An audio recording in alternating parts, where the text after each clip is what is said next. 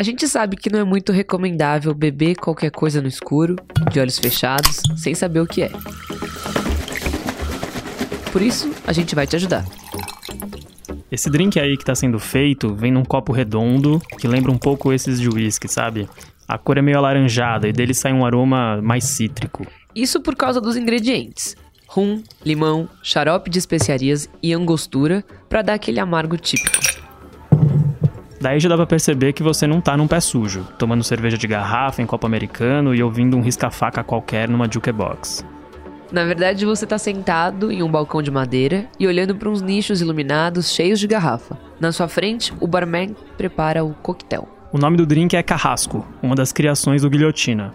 O bar, que fica no bairro de Pinheiros, em São Paulo, foi eleito na semana passada o 15º melhor do mundo, segundo a lista da World 50 Best Bars, que é feita todos os anos desde 2009.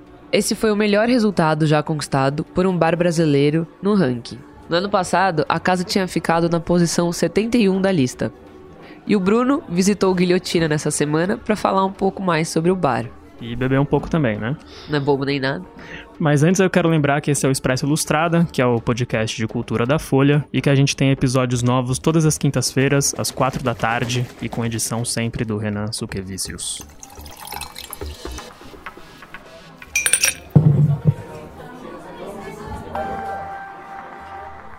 E Bruno, conta aqui um pouquinho, como é que foi lá no bar? Você já tinha ido lá? Nunca, foi a primeira vez. Pra ser bem sincero, eu prefiro beber cerveja, sabe? Eu não sou muito fã de drink. Mas a visita foi bem interessante. Quando eu cheguei lá, o bar ainda estava fechado e eu fui recebido pelo Márcio Silva, que é o barman e um dos fundadores do Guilhotina. Queria que você me contasse, por favor, Márcio, é, como é que vocês souberam é, que vocês estavam entre os 50 melhores bares do mundo? Como foi esse anúncio para vocês? Ah, por volta de um mês e meio atrás, eu recebi um e-mail e meu nome já nos parabenizando e veio diretamente do, das pessoas que organizam 50 Best Bars e falando que a gente estava entre os 50 melhores bares do mundo, que era um e-mail totalmente confidencial, que a gente tinha que segurar a língua até próximo da, da divulgação, que foi semana passada, no dia 3 de outubro, em Londres. Então foi, foi, foi através de e-mail, assim, uma loucura total. E o mais difícil foi segurar esse mês e meio com vontade de gritar pro mundo. E eles não, não disseram para vocês qual era a posição? Vocês souberam que estavam em 15 como, assim, lá no dia? Sim, sim, no dia. Na verdade, no e-mail já falava que, que a divulgação da posição ia ser feita durante a cerimônia do dia 3. Então, uma semana antes da cerimônia do dia 3, eles anunciaram uma grade que eles chamam de 51 a 100. E na cerimônia foi um negócio muito louco, porque da mesma forma que a gente pensa que, na mesma energia que a gente pensa pequeno, é a mesma energia que a gente deveria pensar grande, né? E a gente se coloca ali, a gente falou assim, pô, nas melhores das hipóteses a gente está entre os 30 e 40. E quando foi passando, passando, passando, e a gente descobriu que a gente era o número 15 do mundo, que tinha avançado 56 casas do ano passado, porque o ano passado a gente estava do 71 ao 100, é, do 51 ao 100 na posição 71, foi foi inacreditável, simplesmente inacreditável que, que você acha que aconteceu, por exemplo, do ano passado para esse que vocês saltaram tanto, essas 50 e poucas posições? É, a história, na verdade, de internacionalização do Guilhotina começa com a abertura do Guilhotina. Então, para falar do ano passado, eu preciso falar um pouquinho do começo do Guilhotina. É, antes da abertura do Guilhotina, durante as obras do Guilhotina, eu conversei com vários amigos meus, que são donos de bares mundiais, dentro da posição dos 50 melhores bares do mundo e fora da posição da, da, do ranking, e pedi para eles fazerem cartazes é, e postarem na rede social deles, que era é, guilhotina hashtag lose your pra gente significa desconectar. E todos eles foram fazendo por um pedido super simples meu, e eu fui repostando já no Instagram do Guilhotina, que estava aberto dois meses antes da abertura do bar. Então, com, com um mês antes da abertura, a gente fez duas folhas numa revista nacional, porque descobriram que o Guilhotina, eu era o dono do Guilhotina, e quando a gente abriu, antes da abertura, as pessoas já começavam a falar de guilhotina mundialmente, mas ninguém tinha noção do que era. E aí, quando a gente abriu, já foi um estouro muito grande, principalmente mundial. No nosso quinto mês, a gente entrou num ranking americano chamado Tales of the Cocktail entre os 10 novos melhores bares de coquetéis do mundo. E isso a gente foi melhorando no mesmo ano de 2017. A gente entrou entre os 100 melhores bares do mundo. Antes de 2017, nenhum outro bar brasileiro tinha entrado. E 2017 entrou logo três, o Guilhotina com o Frank e com o Subiastor. 2018 entrou novamente os três bares. E nesse ano, o Frank e o Subastro entraram no 51 ou 100 e a gente acabou surpreendentemente entrando como número 15, mas é, o trabalho sempre foi crescente desde o começo. Então, quando cheguei após os 50 melhores, a, a, cerimônia dos 50 melhores bares do mundo ano passado, eu fiz é, alguns países e quando eu voltei desses países, eu fiz o plano desse ano. E o plano desse ano tinha vários gaps de estalos momentâneos, de oportunidades momentâneas que foram que iriam surgir, porque eu vi isso acontecer no ano anterior. Então ali a gente escolheu bares que a gente iria convidar para o Guilhotina, que tinha relevância mundial. A gente escolheu as viagens que eu deveria estar fazendo, que teria relevância mundial. E, e, de uma certa forma, conforme foi a grandeza de relevância, outros convites entraram nesses gaps do planejamento. E eu acabei fazendo muitos pop-ups do Guilhotina de formas jamais imagináveis fiz masterclasses ao redor do mundo e fiz muitas palestras em grandes feiras mundiais. Então acho que, que esse ano foi um, uma empurrada muito grande. Eu praticamente esse ano eu trabalhei 24 horas todos os dias da semana durante o ano todo. Foi o ano com certeza que eu mais trabalhei na minha vida.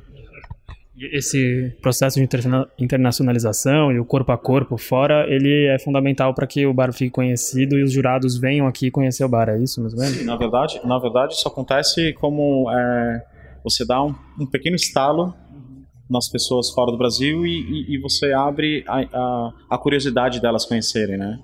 Então, muitos vieram.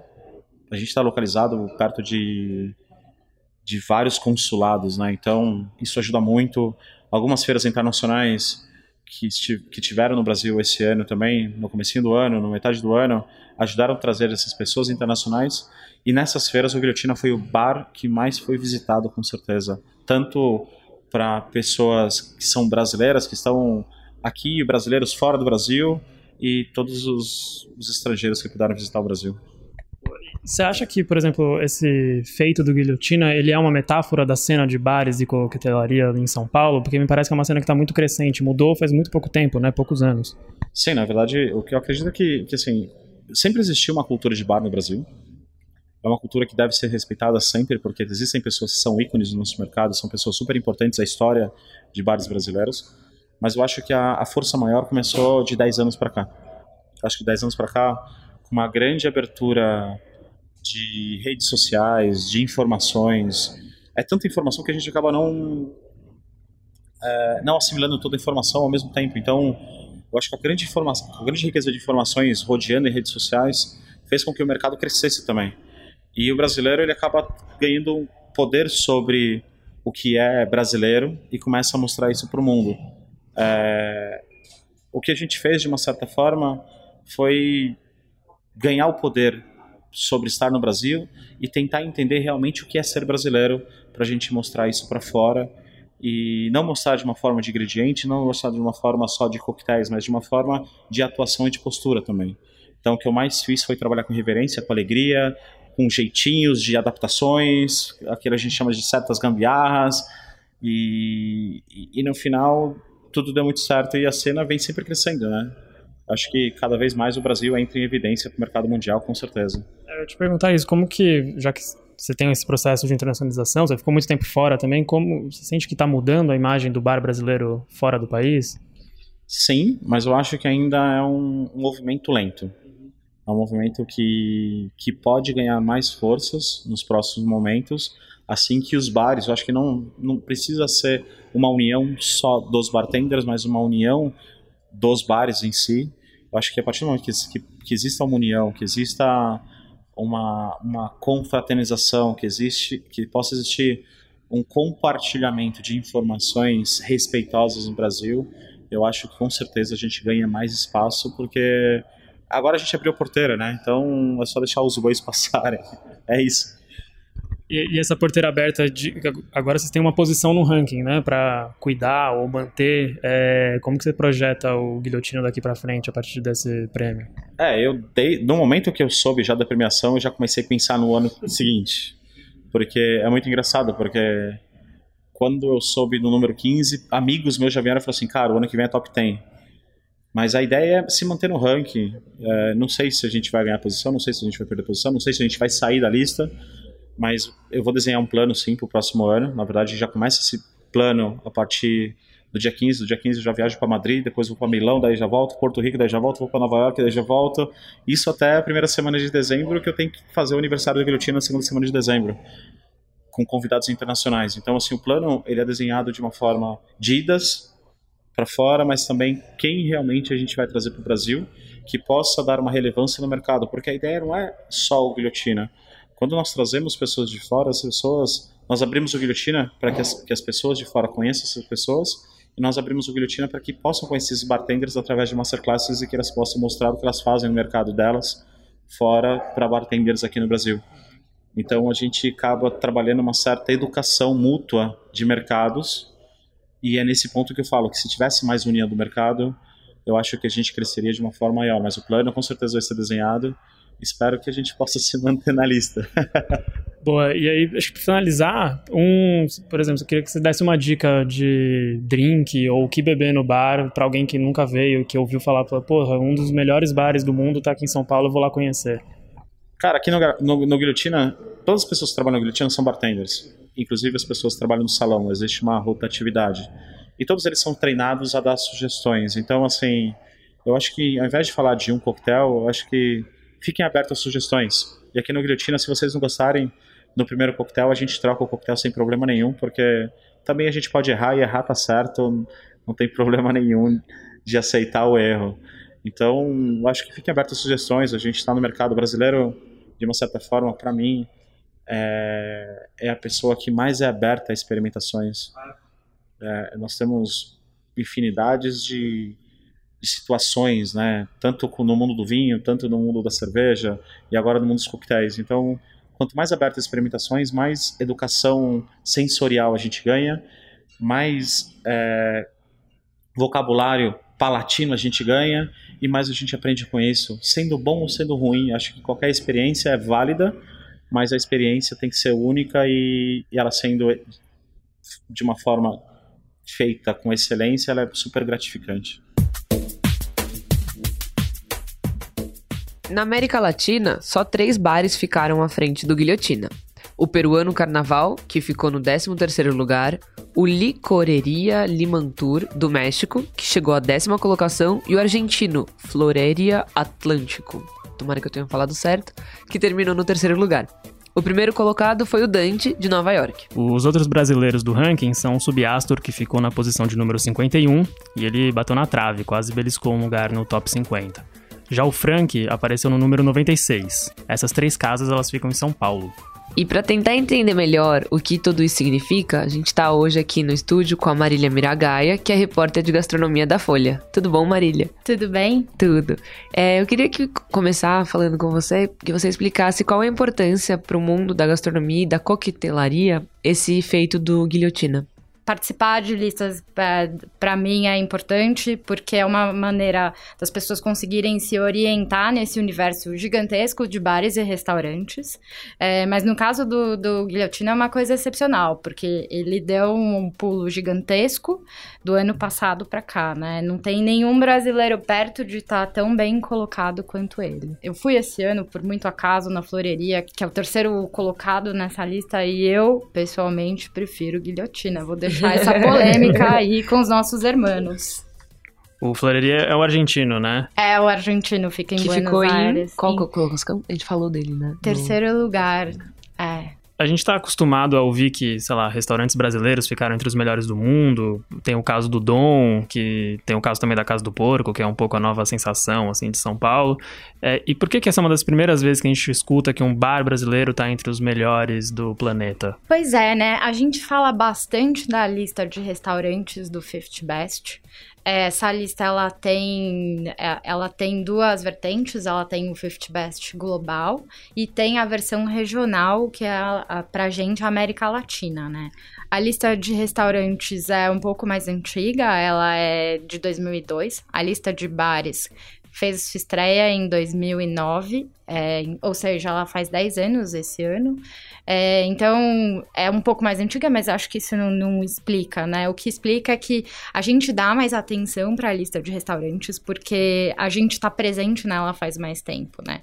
E a gente já também alcançou posições é, mais privilegiadas. Em 2012, é, acho que foi a nossa melhor colocação. Em 2012, o restaurante Dom do Alex Atala ficou em quarto lugar, então eu acho que faz sentido que a gente esteja mais acostumado a olhar essa lista com expectativas, né? O que, que mudou no, nos últimos anos para cá da, do cenário das coquetelarias? Olha, se a gente pensar nesses 10 anos em que a lista de bares existe, é, muita coisa mudou é, no nosso cenário aqui no Brasil, em São Paulo. Se a gente pensar que é essa capital tão cheia de bares e de restaurantes. É, a gente tem mais gente formada, mais gente profissional técnica, tanto formada dentro do nosso mercado, como quanto que foi para fora, estudou ou trabalhou fora e voltou. A gente tem mais acesso a produtos também, porque a importação é, desses ingredientes é, ainda é difícil, mas há alguns anos essa a importação de, por exemplo, bourbon, a gente praticamente não via né? Ou mesmo se a gente pensar, a gente tá super na moda da gin tônica ainda, né? Se a gente pensar uns 5, 6 anos atrás, a gente não, não lembra de é. tanto gin assim no mercado, né? Então, eu acho que isso, é, a própria forma como a gente vem olhando pro bartender, né? A gente olha pro bartender hoje como a gente olha um pouco pra figura de um chefe, que é uma pessoa que, que cria uma receita, que, faz, que, que produz um drink que a gente gosta, que todo mundo chama de drink autoral, porque sim, é uma receita que ele construiu como um chefe construiria uma receita. Então, acho que esse cenário ter.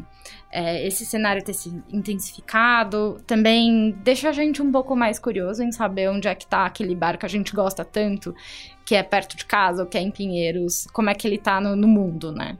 De perguntar para você, assim, porque eu imagino que quem faz essa cotação, essa avaliação, ele, a pessoa não vai vir em São Paulo e vai em todos os bares para saber que esse é o melhor e, e talvez incluí-lo na lista. Você sabe como é que é o critério para eles irem conhecer? Por que que ele vai nesses específicos? Tipo... É assim, o, o júri é composto, o de restaurantes é composto, composto por 250 é, jurados, podem ser membros dessa indústria, né, desse setor, podem ser jornalistas que viajam entre os países e visitam.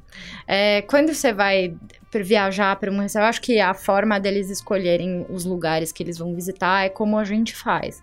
Tô indo para Nova York. Qual é o restaurante que é novidade em Nova York? Do que, que estão falando em Nova York? Mas eu acho que quando a gente está falando da lista do 50 Best, principalmente comparando o 50 Best com o Guia Michelin, por exemplo, que é uma outra é, premiação que todo mundo sempre fica de olho nas estrelas, ganha, aperta estrela, chefe devolve estrela. É, a lista do, do 50 Best depende das pessoas visitarem e essa articulação muitas vezes acontece é, motivada pelo próprio chefe ou pelo próprio restaurante. Então, das conexões e das articulações que esse profissional faz também influenciam. Então, é, esse é um ponto sensível da, do 50 Best e é também um ponto que faz a gente pensar, né, por que, que a gente tá ou não bem colocado nessa lista. E hoje, quinta-feira, né, 10 de outubro, acontece a premiação do 50 Best Regional, que é a lista dos 50 melhores restaurantes da América Latina. A cerimônia desse ano ela vai acontecer em Buenos Aires e o Brasil tem alguma esperança, sei lá, de aparecer nesse ranking? a gente sempre tem esperança e expectativa, né? É, infelizmente, a gente não vem da, de um ano anterior muito positivo para o Brasil. A gente teve uma casa que subiu de posição, foi a Casa do Porco, ela saiu do oitavo lugar para o sétimo. Infelizmente, todos os outros brasileiros caíram nessa lista.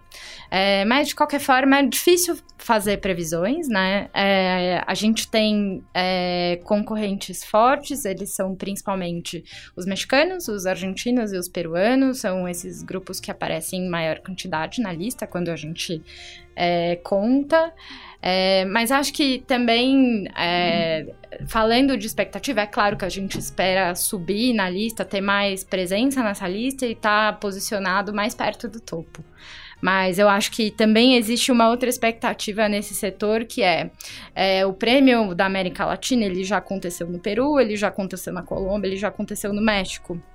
Então a gente fica se perguntando quando é que ele vai acontecer no Brasil. São Paulo é, uma, é a cidade que tem uma, uma das maiores cenas gastronômicas da América Latina, então acho que nada mais justo aqui exista uma articulação para que a gente receba esse prêmio. Também existe uma expectativa no, nos bastidores chefes comentam isso, é, pessoas que estão ligadas é, ao setor têm essa expectativa.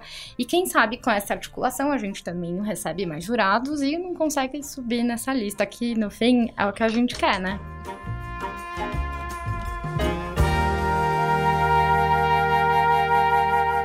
Assim que forem anunciados, você pode encontrar os vencedores do 50 Best no site da Folha, em folha.com.br. E o Expresso dessa semana vai ficando por aqui, mas não sem antes dar as dicas da semana.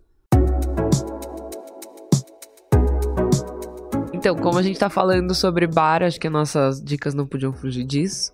Bruno, qual a sua dica? A minha dica é, é o bar do Luiz Fernandes, que fica ali na zona norte de São Paulo, mais especificamente no Mandaqui, e, pelo menos na minha opinião, um dos melhores botecos de São Paulo. Eles estão abertos desde a década de 70 e tem sempre cerveja de garrafa gelada e porções que, enfim, as pessoas lá mesmo que inventam e é super legal de conhecer. Para quem não foi, vale a dica e a visita. E a sua dica, Isa? A minha dica é o bar Ajuriti, que fica no, no Cambuci. Ele abriu na década de 50 ficou conhecido como a rainha dos aperitivos e oferece cerca de 30 opções de petiscos. Ele abre, fica aberto de terça a domingo e para mais informações do serviço é só acessar o site do guia, folha.com.br/guia.